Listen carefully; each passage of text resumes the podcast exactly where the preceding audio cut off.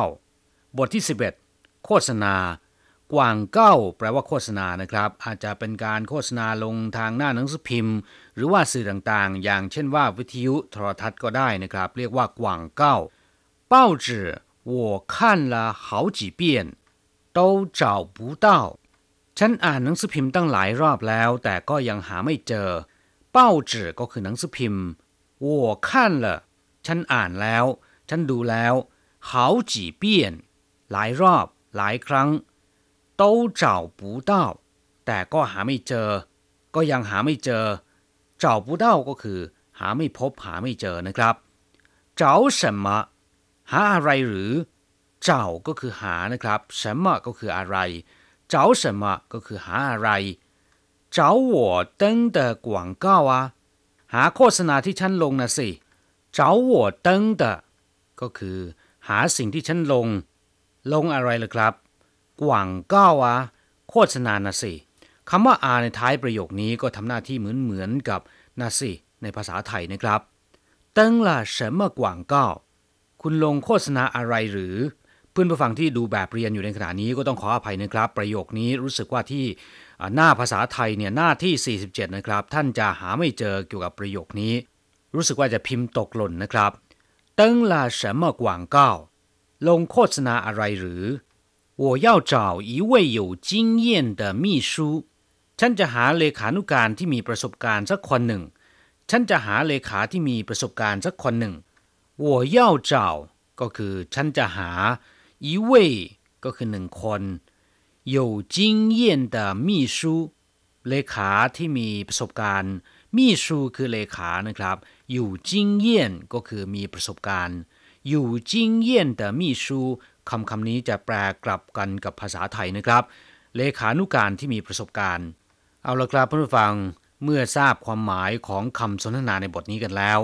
ต่อไปขอให้พลิกไปที่หน้า 48 ของแบบเรียนนะครับ เราจะไปดูคำศัพท์ใหม่ ๆ ในบทเรียนนี้ เปี้ยน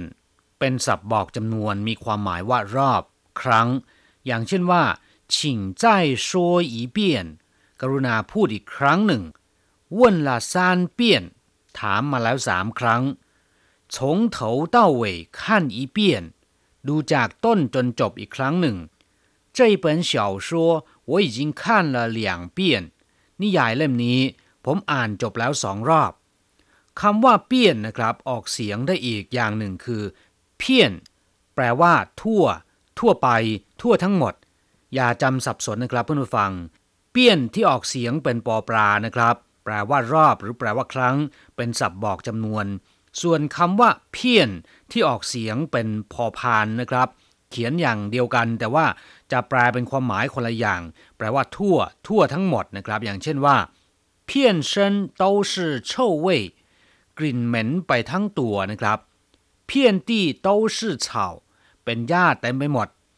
เจ้าเพี้ยน全台湾เดินหรือไปจนทั่วทั้งเกาะไต้หวัน ศัพท์คำที่สองนะครับ เจ้า แปลว่าหา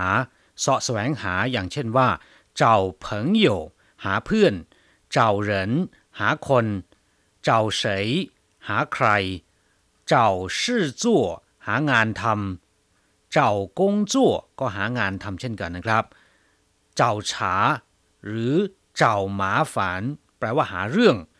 เจ้าเต้าล่ะ หาเจอแล้ว หรือว่าหาพบแล้ว เจ้าปูเต้าก็คือหาไม่เจอหาไม่พบ นอกจากแปลว่าหาหรือว่าแสวงหาแล้วนะครับคำว่าเจ้า ยังมีความหมายอีกหลายอย่างนะครับ อย่างเช่นว่า เจ้าเฉียน แปลว่าทอนเงิน เวลาที่เราไปซื้อของถ้าหากว่าสนนราคาเพียงแค่ไม่กี่สิบบาท แต่ว่าเราแบงค์ห้าร้อยหรือว่าแบงค์พันไปให้นะครับ เท่าแก่ก็จะทอนเงินให้เราเรียกว่า เจ้าเฉียน เติงแปลว่า ขึ้นหรือว่าไต อย่างเช่นว่า เติงชันไต่เขาหรือว่าขึ้นเขา เติงลู่ ขึ้นบก เติงไถก็แปลว่าขึ้นเวที และนอกจากนี้นะครับคำว่าเติงยังแปลว่าลงข่าว ลงตีพิมพ์ หรือว่าลงโฆษณา อย่างเช่นว่า เติงเป้า เป็นข่าวทางหน้าหนังสือพิมพ์ เติงกว่างเก้า ลงโฆษณา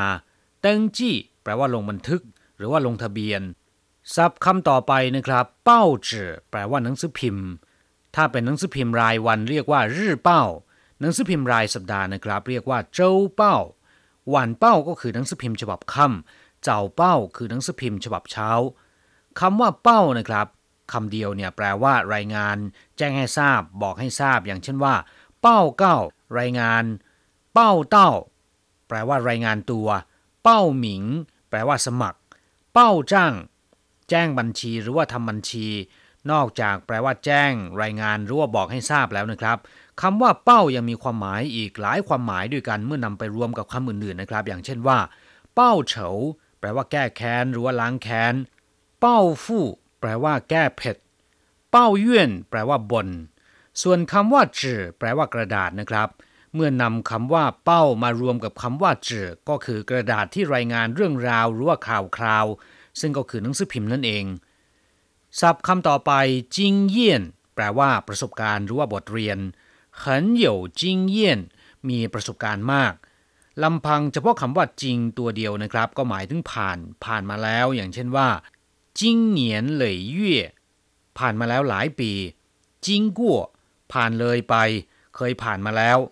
ส่วนคำว่าเยี่ยนนะครับ แปลว่าพิสูจน์ ตรวจสอบ อย่างเช่นว่า เยี่ยนเฉี่ยตรวจเลือด เยี่ยนหัวตรวจสินค้า เมื่อผู้รับเหมาทำงานทำโครงการเสร็จแล้วนะครับในจ้างก็จะตรวจรับงานว่าเป็นไปตามสเปคหรือไม่ ถ้าหากว่าเป็นไปตามสเปคก็จะจ่ายเงินค่าก่อสร้าง หรือว่าค่าโครงการให้ผู้รับเหมานะครับ การตรวจรับงานนี้เรียกกันว่า เยี่ยนโชมี่ชูแปลว่าเลขา เลขานุการหรือว่าเลขาธิการ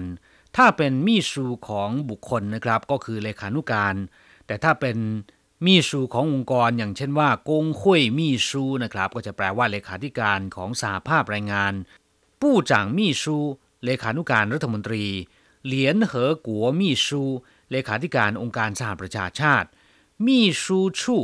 สำนักเลขานุการจู่เร่นมีชูผู้อำนวยการสำนักเลขานุการศัพท์คำสุดท้ายนะครับที่เราจะมาเรียนรู้กัน กว่างเก้า โฆษณาหรือว่าการโฆษณาตามสื่อต่างๆนะครับ การเป่าประกาศให้ผู้อื่นรู้ เพื่อวัตถุประสงค์อย่างใดอย่างหนึ่ง เรียกว่ากว่างเก้านะครับ คำว่ากว่างเนี่ยคำเดียวก็แปลว่ากว้างไพศาลหรือทั่วทั้งหมดนะครับเก้าก็แปลว่ารายงาน บอกให้ทราบ แจ้งให้ทราบนะครับ เมื่อสองคำนี้มารวมกัน ก็กลายเป็นโฆษณาครับผู้ฟังเมื่อทราบความหมายของศัพท์ในบทเรียนนี้ไปแล้ว ต่อไปขอให้พลิกไปที่หน้า 49 นะครับ เราจะมาฝึกหัดพูดกับคุณครูเจ้ากงจั่วเจ้นหนานหางานทำได้ยากจริงเจ้ากงจั่วก็คือหางานทำ เจิ้นหนานยากจริงๆ报上有很多找人的广告ทางหน้าหนังสือพิมพ์ มีโฆษณาหาคนหาพนักงานมากมาย